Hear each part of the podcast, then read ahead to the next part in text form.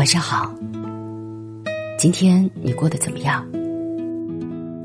这里是美林说耳畔电台，我是美林，美好的美，甘霖的霖。每天晚上，我都会用声音在你的耳畔陪你入睡。听完今天我想对你说的话，早点休息，做个好梦。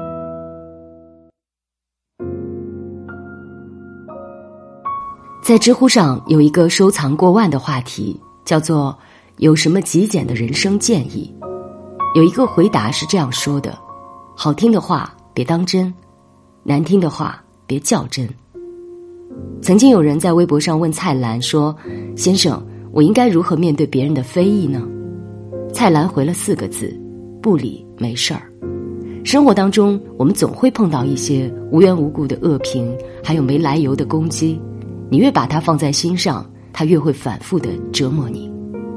我记得曾经看到过这样一个故事：建筑大师贝聿铭当年负责卢浮宫的重建时，因为他的设计风格过于前卫，所以引起了很多人的不满。当时的报纸上几乎登满了对他的攻击、诽谤和谩骂。面对这些如潮的责难，贝聿铭却一不回怼，二不解释，三不诉苦。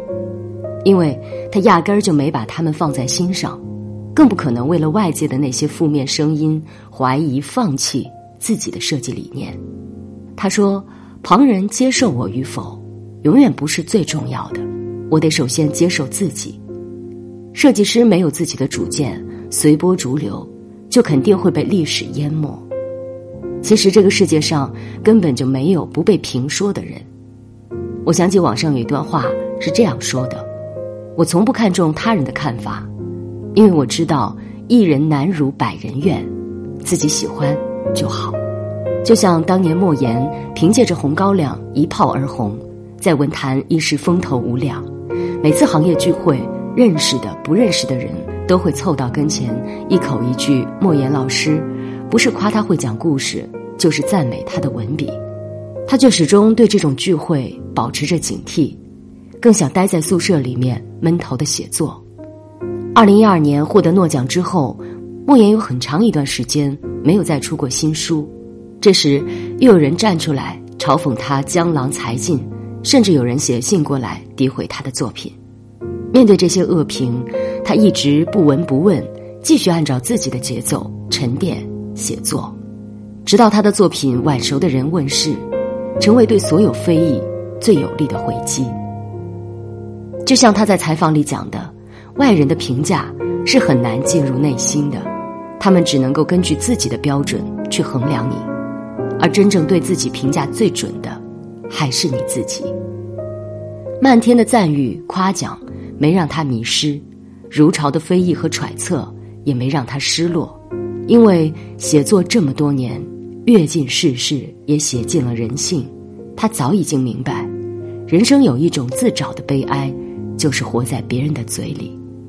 倘若你已经接受了那些好的，就很容易在沾沾自喜当中进一步迷失自己；接受了不好的，就会陷入无休止的低落、消沉和自我怀疑。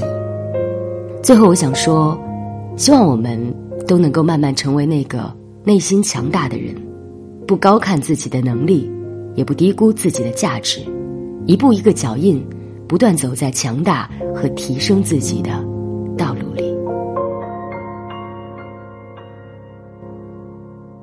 那玩具被遗弃了，一日久久，一早有预感。算一挂在时代的巨山，孩童会长大。大世界什么都有，为饱颜色去远方看看，各就各位每一处。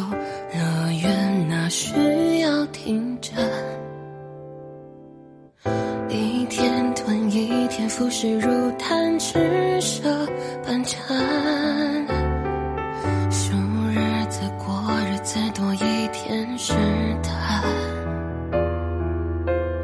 一盏千月白的不染